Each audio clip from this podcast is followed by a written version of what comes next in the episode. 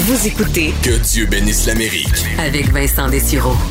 On retrouve notre analyste Luc La Liberté qui est en ligne. Bonjour Luc. Bon, euh, encore une grosse semaine, euh, plein de choses à discuter. Euh, co- commençons par Joe Biden qui, bon, a eu le feu vert à la transition. Alors, on annonçait tranquillement son équipe. Euh, là, maintenant, accès au budget de transition. Alors, est-ce que pour lui, là, on peut dire que les, les, les- deux, les deux petits freins qui étaient encore là à ralentir un peu la transition sont enlevés et qu'il peut aller de l'avant avec, avec toute la préparation qu'il y a à faire d'ici le 20 janvier? Ben écoute, il a commencé à recevoir les, ce qu'on appelle les briefings, hein, les fameuses séances d'information des services de renseignement. Puis en plus, ben, pour ce qui est de la pandémie ou tous les dossiers de la politique intérieure, ben, il a maintenant, semble-t-il, une collaboration euh, chaleureuse de la part des gens dont on va prendre la place bientôt.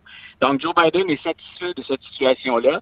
Ce serait pour tout le monde un peu plus normal et un peu plus agréable s'il n'y avait pas, bien sûr, M. Trump qui, malgré des déclarations un peu plus positives, euh, tire toujours la couverture de son côté en alléguant qu'il y a eu euh, des fraudes, euh, qu'il va hein, euh, se soumettre. Il, va, il a dit cette semaine, Vincent, je vais quitter Washington le 20 janvier, je vais quitter la Maison-Blanche, même si, bien entendu, euh, je suis victime d'une fraude et que les grands électeurs vont être dans l'erreur en enregistrant leur vote pour Joe Biden le 18 décembre.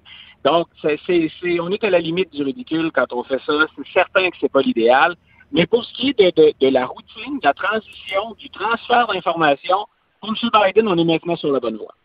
D'ailleurs, Joe Biden disait, euh, en quelque sorte, là, je, je- je le traduis un peu, mais euh, que, que le- le- tout ce qui s'est passé, ça avait un peu testé là, le système aux États-Unis, mais que ça avait résisté Ouais. là, euh, et que, bon, on allait de l'avant. Est-ce que je comprends que ça a résisté, là, mais est-ce qu'il n'y a pas quand même des tâches et un peu de sable qui va rester dans, dans cet engrenage, montrant que, OK, bon, il n'y a pas eu de coup d'État. euh, Donald Trump n'a pas pu s'accrocher au pouvoir avec sans, sans aucune preuve, avec des oui-dire, ce qui, est, ce qui est tout à fait normal, mais ça a quand même eu de la misère. euh, ça, a passé difficilement. Est-ce que là-dessus, les colonnes du temple ont été un peu ébranlées? là?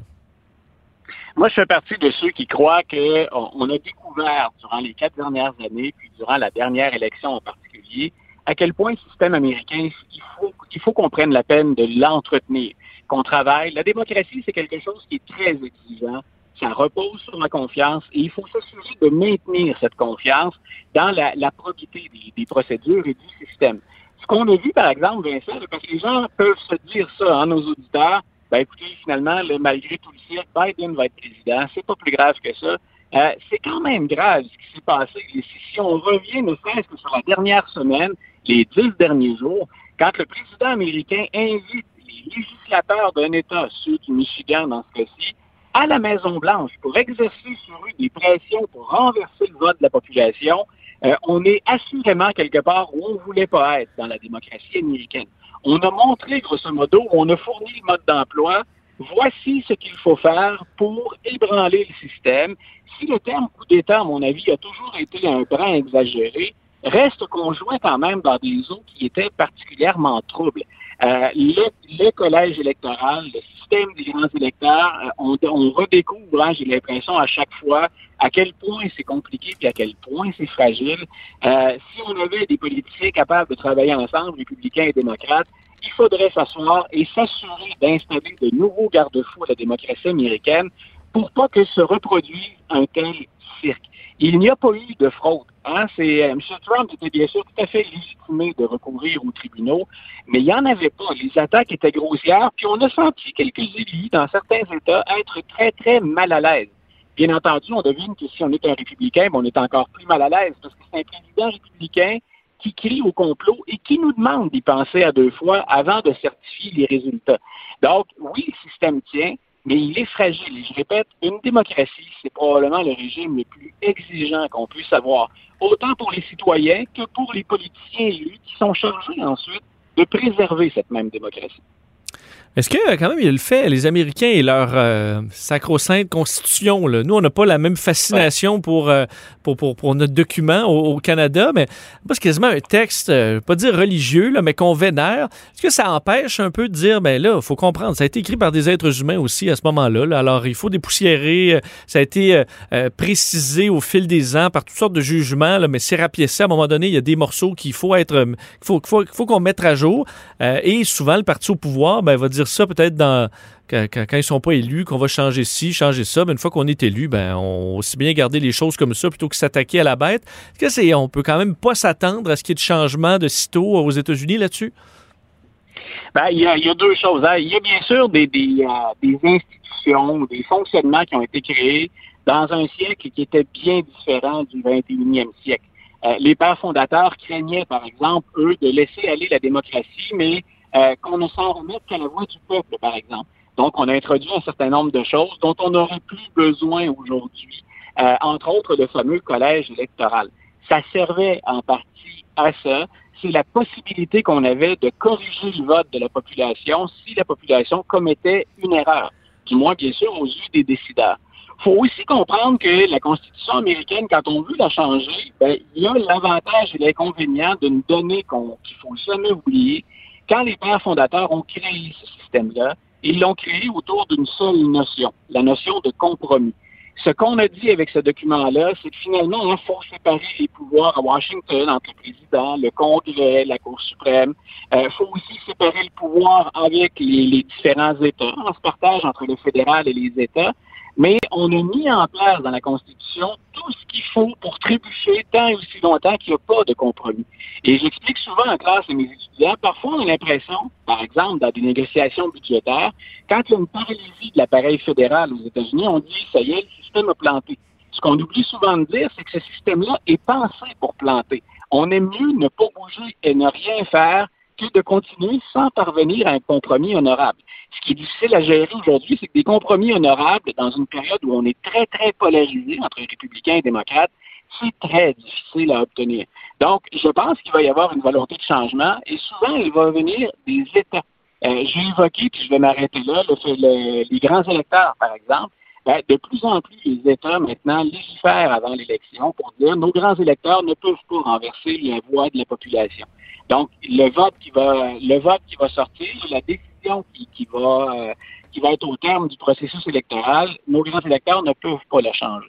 C'est de plus en plus le cas, et ce serait, moi, je pense, le temps que les 50 États agissent de la même manière. C'est-à-dire qu'on on retire cette idée-là que les grands électeurs peuvent changer le vote de la population. Euh, ça se produit pas souvent, c'est marginal quand ça survient, mais là, on a vu que la possibilité, elle était bien réelle cette année. Faudrait éviter de se retrouver devant cette situation-là.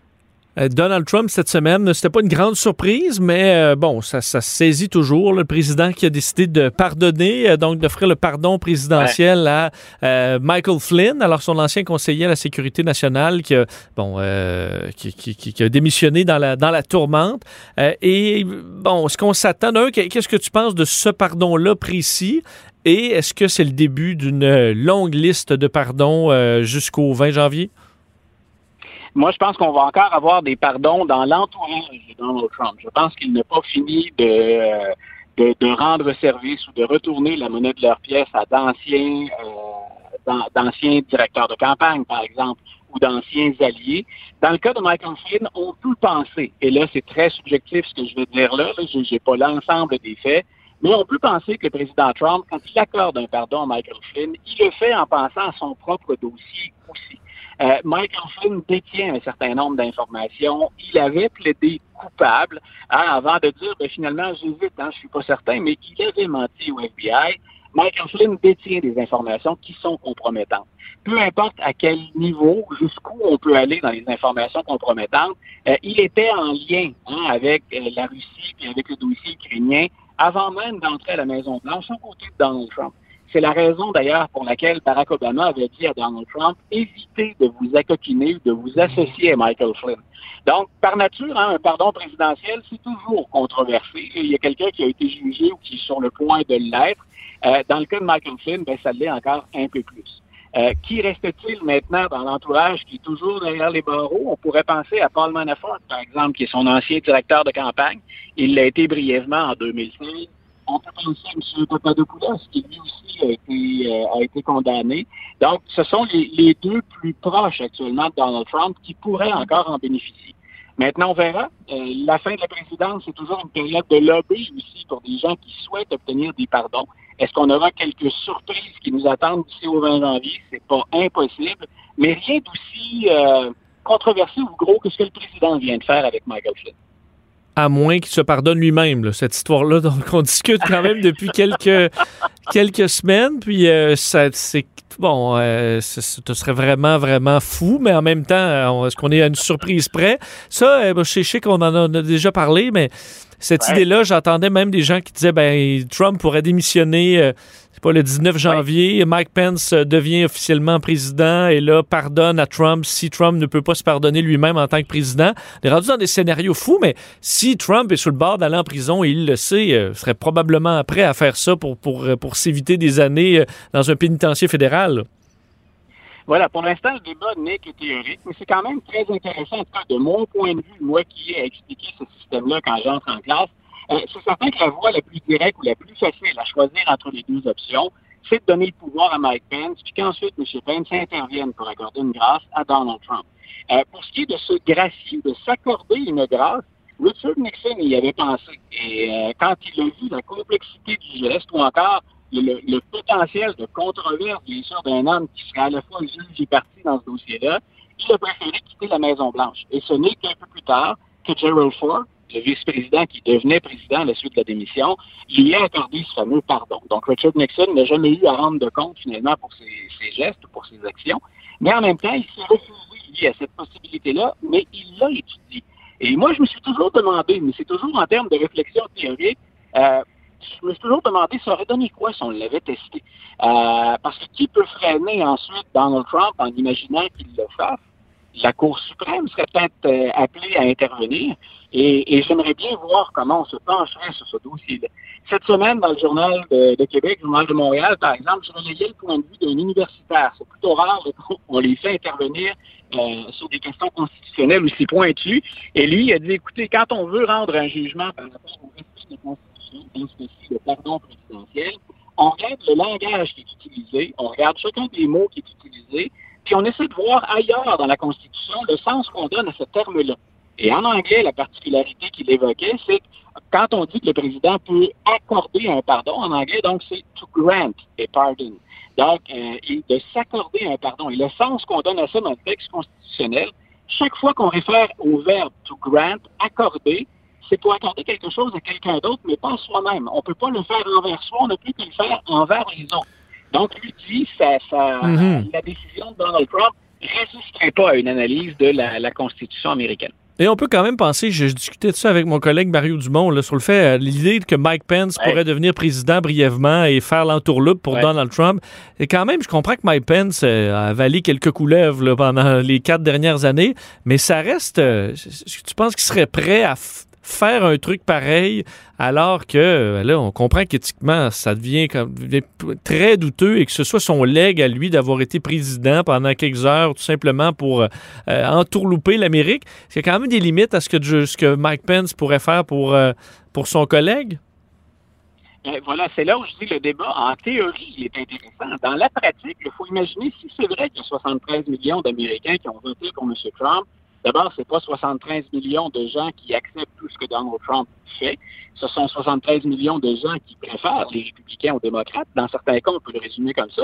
Mais il faut penser que Joe Biden vient de fracasser un record en dépassant 80 millions de votes aussi, euh, de gens qui bien souvent en ont contre Donald Trump. Euh, on envoie quel message à la population? Hein, tantôt, j'évoquais, pardon, le cas de Richard Nixon.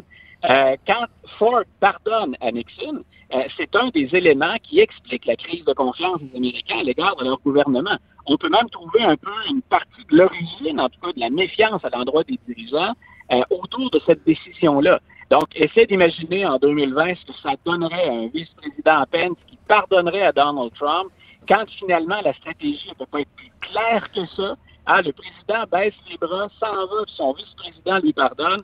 Euh, je, un, ce serait une manœuvre qui serait grossière, légale, en constitutionnelle, mais grossière. Puis, ben, il y a toujours ce potentiel de retomber dans la société. Puis d'indignation, je pense, qui serait bien légitime. Euh, Peut-être en terminant rapidement, Luc, euh, le- le- quand même une question par rapport à tout ce, ce mouvement là, de contestation de Donald Trump où on a vu à quel point les, les bon, ceux qui sont abonnés, entre autres, à la campagne de Trump là, sur les chaînes de courriels reçoivent là, des dizaines, de, en fait, 10-15 courriels par jour là, pour, euh, de- pour demander des dons. On se rend compte que 75% maintenant de ces dons-là s'en vont dans un super PAC, une espèce de bon, organisation qui a une grande liberté sur où vont aller les fonds. Et certains se demandent est-ce que les fans de Trump sont en train de se faire, euh, se, faire rouler par Trump? Écoute, les, inquiétudes sont légitimes parce que c'est Donald Trump, là, selon les, procédures mises en place actuellement, quand il a utilisé toutes ces requêtes, puis tu l'as bien précisé, là, on est rendu, ça, a changé, hein, ce pourcentage-là euh, des dons que Donald Trump peut récupérer pour lui, il a augmenté au fur et à mesure des procédures. Moins on avait de chances de gagner, plus l'argent pouvait aller dans les poches de Donald Trump. Donc, ça semble être une stratégie assez claire pour permettre à Donald Trump et à son équipe, mais à Donald Trump lui-même, d'éponger certaines dépenses. Et là, on ne parle pas des dépenses judiciaires, on ne parle pas de défendre l'intégrité du vote en cherchant des magouilles ou en cherchant de la faute. On parle de soulager un peu euh, les poches du président américain ou les, les, les goussets, la bourse présidentielle. Donc, euh, ça, ça, ça ressemble à, à ce que Donald Trump a fait toute sa vie. Et avec euh, 40, presque 40 défaites, souvent très, très rapides, ça coûte moins cher quand même devant les tribunaux, Luc, euh, de perdre euh, l'espace de quelques heures en se faisant rabourer par le juge qu'un long procès serré. Là. Alors, euh, peut-être qu'il y a bien de l'argent qui va aller ailleurs. Écoute, il est temps qu'on passe à autre chose et vivement. là. Non seulement c'était pas crédible les accusations, non seulement il n'y avait pas de faits pour appuyer ça, c'est ce que les juges, même des juges là, beaucoup plus ouverts aux républicains, ont carrément dit on se moque du système, là, on fout de la gueule, on se fout de la gueule du client. En plus, là-dedans, ça sent quelque part l'arnaque de bas étage. là, ça, ça sent Oui. le, le- On- le compa- le comportement qui est tout sauf moralisé. On attendait le Kraken hein, qu'on nous promettait, là, donc une espèce de, de flot de preuves euh, euh, qui avait été repris par beaucoup de conspirationnistes au Québec. Ben, le Kraken, il est sorti cette semaine de Mme Powell, un document d'une centaine de pages où il y avait encore une fois, euh, écoute, euh, absolument, absolument rien là-dedans. Luc, toujours un plaisir. Et Vas-y. Et Vincent, juste pour, juste pour terminer, Mme Powell, Giuliani et Trump l'ont rejeté. C'est dire à quel point on est rendu loin dans la théorie du complot quand ça devient accept- inacceptable, même pour le président et pour son avocat. Oui, que M. Trump, il peut te jeter aussi devant l'autobus. euh, C'est pas très long quand ça fait son, affaire. Merci, Luc. À la semaine prochaine.